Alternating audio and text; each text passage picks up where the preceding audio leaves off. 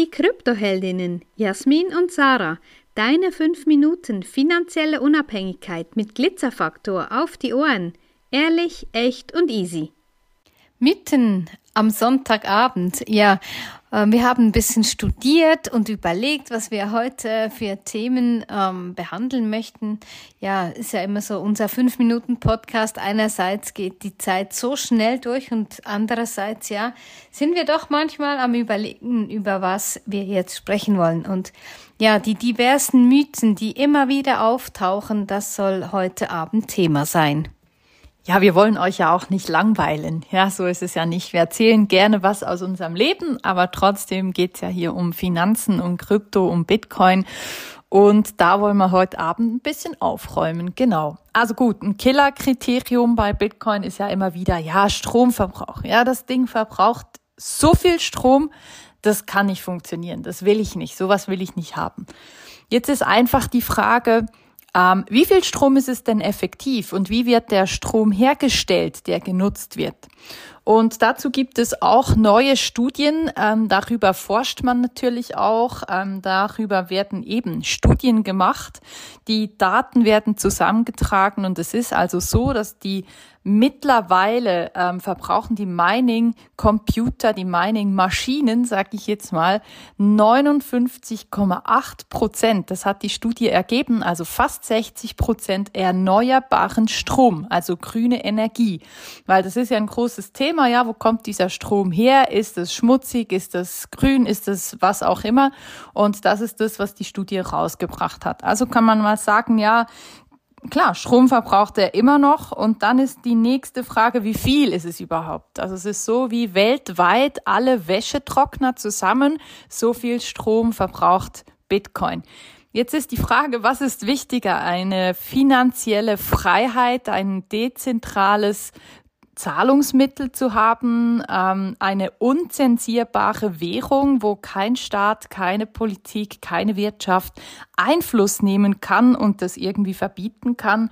Oder ja, trocknen wir unsere Wäsche. Ja, ist natürlich auch wichtig. Ja, keiner zieht sich nasse Wäsche an, ist klar, aber die kannst du auch raushängen. Also da ist die Frage schon mal geklärt. Und dann geht's darum, dass durch das Produzieren von grünem Strom natürlich auch eben die Effizienz gefördert wird. Also das heißt, je mehr geforscht wird und daran gearbeitet wird, dass Bitcoin so günstig wie möglich hergestellt werden kann, umso mehr profitiert auch eine Bevölkerung von günstigem Strom. Und wie wir wissen, ist Innovation und Stromverbrauch in einer Gesellschaft immer parallel. Ja, also eine eine ähm, Bevölkerung, die gut funktioniert, eine Gesellschaft, die gut funktioniert, die verbraucht auch mehr Strom als eine, die eben nicht so gut funktioniert. Das heißt also, dadurch wird der Stromverbrauch, ähm, ja, es wird quasi gefördert weiter, dass günstiger Strom auf den Markt kommt und das hilft. Ne? Das ist wirklich eine clevere Sache. Weitere Themen sind natürlich Geldwäsche, Kriminalität und so weiter. Ja, genau, aber ich möchte noch mal auf den Strom zurückkommen, weil ähm, ja die Zentralrechner der Banken, die laufen auch nicht ähm, per per Fahrrad angetriebenem Strom durch die Banker. Ja, wäre eine coole Vorstellung, habe ich mir jetzt gerade so überlegt. Aber nein, die verbrauchen natürlich auch ganz ganz viel Strom. Und ähm, ja, die anderen Dinge, ja natürlich mit Krypto, mit Bitcoin werden auch diejenigen Sachen gemacht, die auch mit Fiat-Geld gemacht wurden. Also das ist nicht so, dass das plötzlich irgendwie eine absolut heile Welt ist. Das ist überhaupt gar nicht das. Aber es einfach auf das zu reduzieren oder zu sagen, ich will das nicht haben, weil damit irgendwelchen, irgendwelcher Unfug betrieben oder getrieben wird, ähm, ja, finde ich auch sehr schade. Und vor allem auch sind so diese Totschlag-Stammtisch-Argumente von Menschen, die eigentlich wirklich nicht nicht über tieferes Wissen verfügen. Und das finde ich sehr, sehr schade, weil es ist eigentlich einfach, sich da mal ein bisschen tiefer in das Rabbit Hole einzugraben und sich da ein bisschen umzuschauen, was eigentlich da alles noch damit möglich ist. Ja, und genau das, was Sacha vorhin gesagt hat mit den Zentralbanken, dass die auch Strom verbrauchen, das ist natürlich ein Riesenthema. Und genauso wie man ja Bitcoin sagt, sei es das digitale Gold, schau dir mal an, wie Gold hergestellt wird. Diese riesigen Minen, diese Überland oder diese Minen, die man von oben sehen kann. Es gibt ja auch ähm, Bergbau, ja, den siehst du dann nicht, das ist dann Untertag.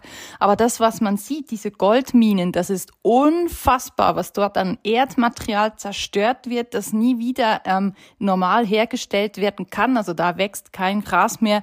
Und werdet dir darüber bewusst, also es geht nicht einfach darum, ähm, dass Bitcoin irgendeine Umweltsau wäre. Ja, das wird oft behauptet, stimmt aber gar nicht. Und deshalb auch da, ja, Wissen hilft, solchen Vorurteilen ähm, entgegenzuwirken. Und deshalb wünschen wir uns auch auf diesem Kanal, ja, dir weiter, dich weiter mit guten Infos zu versorgen, dir ein bisschen Denkanstöße Anstöße zu geben. Und wie immer, wenn du Fragen hast, melde dich bei uns. Wir geben dazu gerne auch weiter Auskunft. Wenn dir diese Folge gefallen hat, dann lass uns gerne ein Like da und empfehle uns weiter. Danke fürs Zuhören und stay Bitcoin.